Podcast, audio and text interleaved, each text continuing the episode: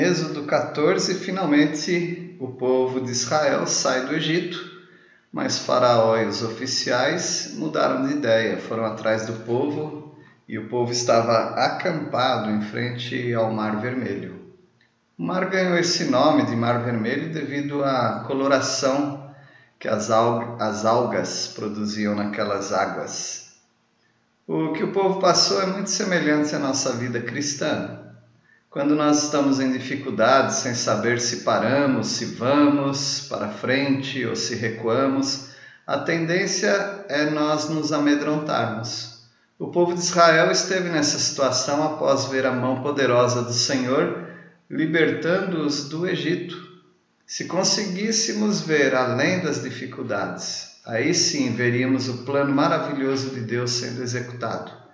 É como ver as nuvens de cima para baixo ou de cima para baixo, quando nós olhamos as nuvens, elas podem ser muito densas, mas o céu por cima é sempre azul, sempre brilhante. O povo reclamava para Moisés, esquecia de todo o livramento anterior. Deus tem nos livrado de tantas situações, não é verdade? Uh, seria uma rebeldia reclamarmos diante das dificuldades. Há um momento de clamar e há momento também de marchar. Deus queria que o povo marchasse agora. Sempre devemos orar, mas quando obtivermos a resposta, devemos marchar para aquele alvo que Deus traçou para nós. Não desanimemos, porque Deus tem um plano em todas as dificuldades que passarmos. Deus sempre vai usar alguém para nos ajudar, para seguirmos o caminho que Ele quer para nós. Jamais devemos dar um passo sem a direção de Deus. E Ele usa os conselheiros para isso. Bem perto de nós pode, pode ter um bom conselho, por isso o crente deve ser pronto para ouvir.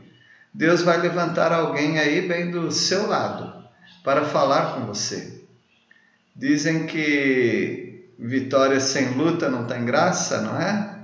Se é o mesmo princípio que Deus está usando, eu não sei mas o fato dele endurecer o coração dos egípcios só dá mais glória ao próprio Deus. Como diz o, um hino antigo, se é dura a peleja, Deus dá a maior graça.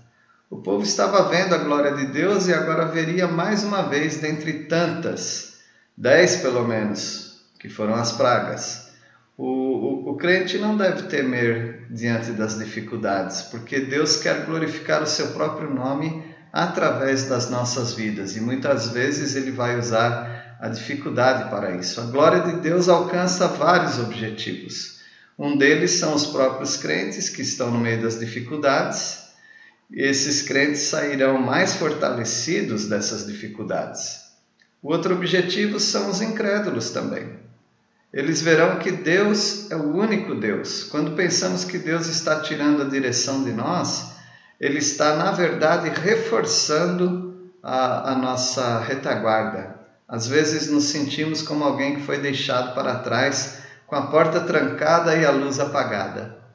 Esse sentimento de abandono é um sentimento que passa a ser uma artimanha de Satanás para que procuremos outro recurso que não seja o Senhor.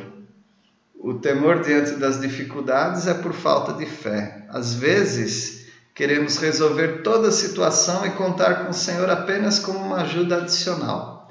Temos de ver as dificuldades como a glorificação de Deus em nossa vida. Lembram que Jó falou? Ainda que ele me mate, nele esperarei. O final de uma dificuldade pode ser a morte, como já houve mártires na obra do Senhor, mas jamais deveria ser o abandono do Senhor. Moisés foi um instrumento de Deus e a vara foi um instrumento de Moisés para o escape do povo. Deus usa meios para nos trazer alívio, trazer libertação. No momento certo, Ele nos socorre. A lição que temos de aprender é que enquanto tiver uma vara e um Moisés, Deus estará nos dando escape. Os instrumentos de Deus estão à nossa disposição.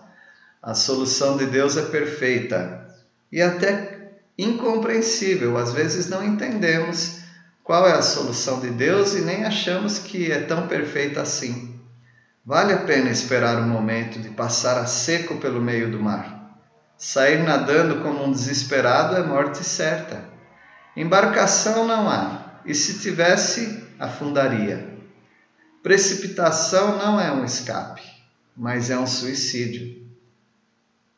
Para sua própria ruína, os egípcios foram atrás do povo. Aqueles que querem o nosso mal serão envergonhados, pois Deus glorifica o seu próprio nome, dando escape a nós, e ele confunde os perseguidores. Deus arrancou as rodas dos carros dos egípcios para que ficassem desgovernados. O povo foi muito incrédulo e agora tinha que se envergonhar do cuidado de Deus por eles. Não acontece também conosco? Quando nós duvidamos do escape de Deus em alguma situação e ele vem de uma maneira simples muitas vezes, nos dando aquele escape e nós nos sentimos envergonhados, porque nós não confiamos, mais uma vez, nós não confiamos no Senhor. O, o resultado apareceu como incontestável. Os corpos surgiram na praia, na, naquela praia, era uma prova do escape de Deus para o seu povo. Esta é mais uma razão porque o crente não deve temer as dificuldades. Deus providenciará o escape. Os que devem temer as dificuldades são os que não confiam no Senhor. As situações podem parecer sem solução, mas no tempo certo Deus dá o escape para a própria glória dele.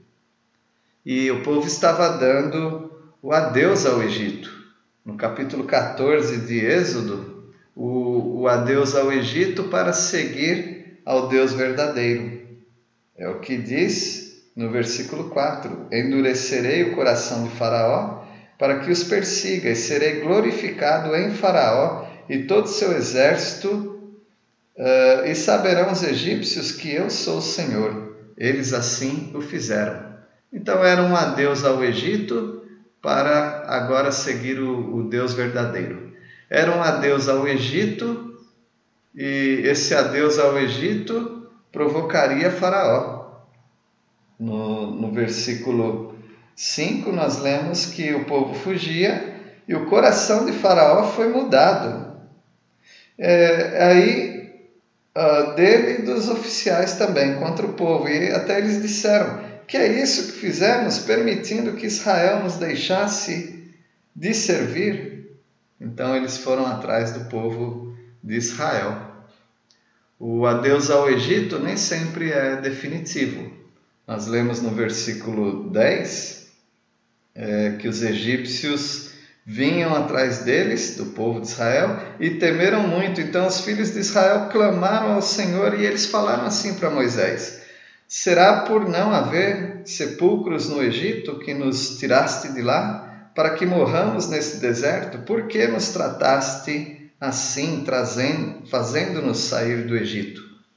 Notem, portanto, que aquele adeus ao Egito, que deveria ser permanente, não está sendo definitivo na mente deles, porque eles queriam que Moisés os liberasse para que eles servissem ao, aos egípcios. Uh, e aí eles falam até que seria melhor servir aos egípcios do que morrermos no deserto. O adeus ao Egito é, tem que ser um ato de fé. Moisés respondeu ao povo: Não temais, aqueitai-vos e vede o livramento que hoje vos fará, porque os egípcios que hoje vedes, nunca mais o tornareis a ver. O Senhor pelejará por vós e vos calareis, e vós vos calareis. Deveria ser assim também a nossa vida cristã, dar um adeus ao mundo ao Egito, isso é um ato de fé. O adeus ao Egito é só parte, uh, é só da parte daquele que sai. O Egito não quer nos dar a Deus. Nós devemos dar a Deus ao Egito, mas o Egito vai nos buscar novamente. Assim aconteceu, ou assim aconteceria caso o Faraó e o exército tivessem sucesso eles queriam o povo de Israel de volta para a, aquela escravidão. Mas a, nós sabemos que Deus tinha um plano ali. Os egípcios saberão que eu sou o Senhor quando for glorificado em Faraó. nos seus carros e nos seus cavalarianos. O adeus ao Egito é vontade de Deus. Hoje você pode saber que Deus não quer que você tenha uma vida no mundo, uma vida mundana, mas uma vida para o Senhor, uma nova vida. O anjo de Deus que ia diante do exército de Faraó se retirou e passou para trás deles, conforme diz o versículo 19.